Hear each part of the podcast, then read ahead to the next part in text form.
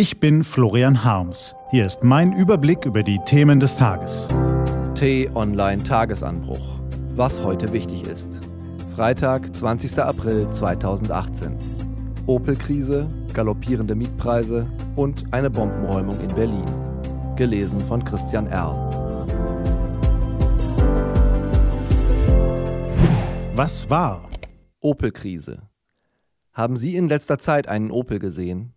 Obwohl die Wagen technisch einwandfrei sind, die Verkaufszahlen der Marke sinken und sinken. Daran konnte auch die Übernahme durch den französischen Konzern PSA nichts ändern. PSA scheint eine sehr klare Strategie zu haben. Aber man muss sie sich zusammenreimen, weil die vier Herren an der Spitze nicht in der Öffentlichkeit über diese Strategie sprechen. PSA-Chef Tavares braucht kurzfristigen Erfolg. Er muss Opel in die Gewinnzone bringen, aber ohne Geld für neue Modelle oder Werbung auszugeben. Also bleibt nur eins, radikales Sparen. Im Opelwerk in Eisenach will PSA offenbar mindestens 800 von 1800 Arbeitsplätzen streichen. Die restlichen Arbeiter sollen dann nur noch ein einziges Modell zusammenschrauben. Und weil das dauerhaft kaum rentabel ist, wird wohl irgendwann das geschehen, was vor dreieinhalb Jahren auch im Opelwerk Bochum geschehen ist. Schichtende, das war's.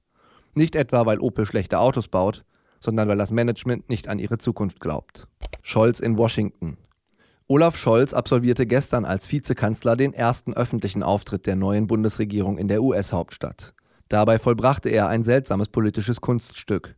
Scholz sprach beim German Marshall Fund über eine Stunde lang, ohne Donald Trump auch nur zu erwähnen. Auf die Frage, wie die Bundesregierung Trumps Verärgerung über Deutschlands Handels- und Verteidigungspolitik begegnen wolle, überlegte Scholz einen Augenblick und sagte, wir werden weiterreden. In seinen Gesprächen mit Vizepräsident Mike Pence und Handelsberater Larry Kudlow ist Scholz hoffentlich mehr eingefallen, findet T-Online-Chefredakteur Florian Harms. Denn um die deutsch-amerikanischen Beziehungen steht es derzeit alles andere als gut. Was steht an? Die T-Online-Redaktion blickt für Sie heute unter anderem auf diese Themen. Eine 500 Kilo Fliegerbombe am Berliner Hauptbahnhof wird entschärft. Die Evakuierung der Sicherheitszone ist aufwendig und betrifft mehrere Einrichtungen der Bundesregierung. Andrea Nahles will sich am Sonntag auf dem Parteitag in Wiesbaden zur neuen SPD-Chefin wählen lassen. Eine Möglichkeit, der SPD wieder ein Profil zu geben, wäre es, etwas gegen die galoppierenden Mieten zu tun. Und Tim Lobingers Geschichte ist rührend. Der ehemalige Stabhochspringer kämpft gegen seine Krebserkrankung. Einmal hat er sie schon besiegt. Bald erscheint Lobingers Buch, in dem er seinen unbändigen Lebenswillen zeigt.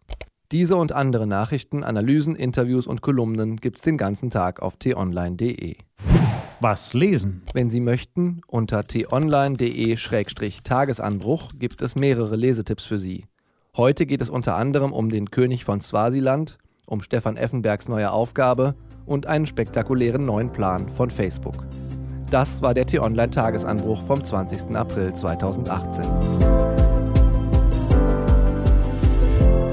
Ich wünsche Ihnen einen erfolgreichen Tag. Ihr Florian Harms.